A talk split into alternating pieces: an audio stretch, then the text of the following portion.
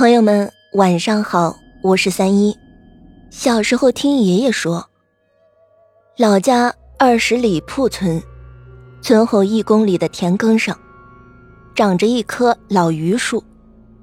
听说树上住着神仙，他不但保人平安、健康、发财，而且还会舍药看病，求啥啥灵。今天我们就来讲一讲。树上有神灵的故事。以前，村里的人并不知道这个地方有一棵神树。是那一次，仙家给村里的仙姐托梦，通知她去接受赐予的法器令箭。于是，仙姐按照仙家的指引，跟随着飞行的雀鹰，寻到了这棵树下。当时看着。眼前这棵孤零零的老榆树，枝叶并不茂盛，树根部还堆满了垃圾和纸灰，腰干处系满了红布条，树的腰部还有个圆洞，洞的上方结了个树疙瘩，远远的看着有鼻子有眼儿而那个洞口就像人张开的嘴巴。村里的仙姐在树下办完仪式。踩着丈夫的肩膀爬到树上，他伸手在树洞里掏出一个黄布包来。这个时候，村里的人才发现，树疙瘩和仙姐的脸长得非常相似。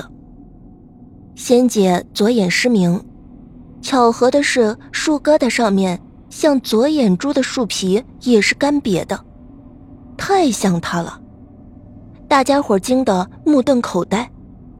原来仙姐跟仙家前世就有缘分，今生仙家找到他要急切的出马，便帮他找大仙立了堂口，四梁八柱齐全后，又托梦让他领取法器，另建大旗堂印。我们在这儿解释一下，四梁八柱，四梁，南天门挂号一梁，北斗星讨风一梁。狐仙顶一两，黄仙顶一两，八柱是烟魂碑王算一柱，蛇肠蟒仙算一柱，剩下的就是天上飞的禽鸟，地上跑的牛马牲畜，山里走的虎豹豺狼，土里钻的鼠，水里游的鱼，地上长的植物，也可能是山石大树。一个堂口的构成物种是很丰富的，没有这些最基本的物种构成，上面是不批准的，因为大唐编制不够。四位帅营童子，分别执掌着大唐的四样手续法器：大旗、令箭、唐印、执法剑。法器的作用是用来招兵请马、调兵遣将、号令诸神、惩罚罪恶等等。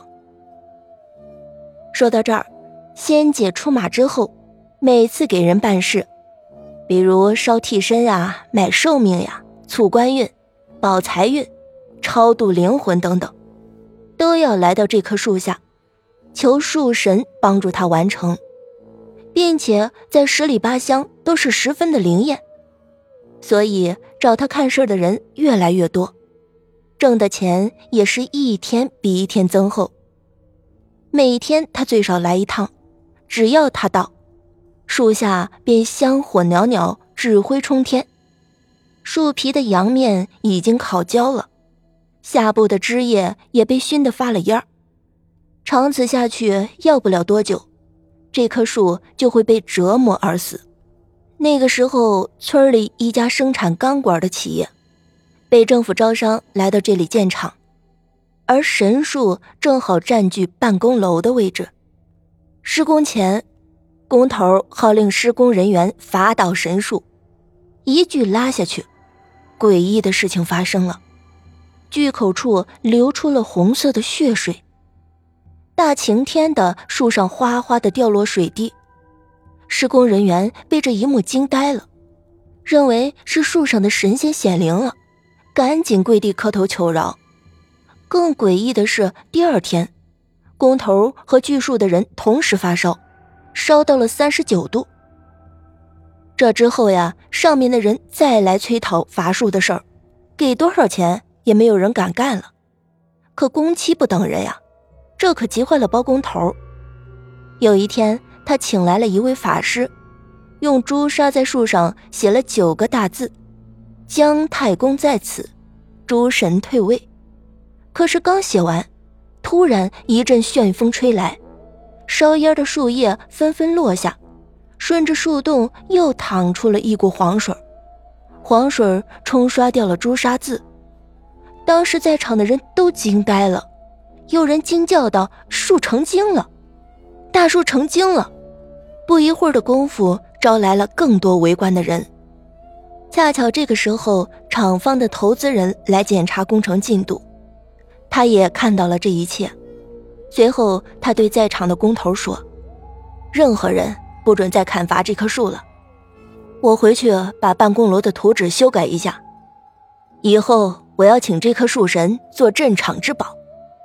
后来他把办公楼建在了神树的后面，树的位置正处于大院的中央。他还特意请来园艺师修整枝叶，喷药施肥，修建树坛，真是太神奇了。生产后的第二年。他足足赚了几千万。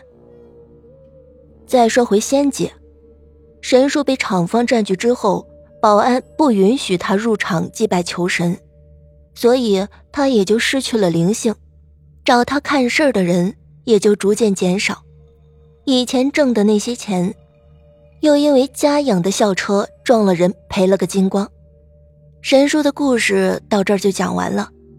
假如谁要是真的遇到系着红布条的大树，而且非要让你砍断的话，奉劝大家给多少钱也不要干，否则的话很可能一辈子都捞不着好下场。世界万物都是有灵性的。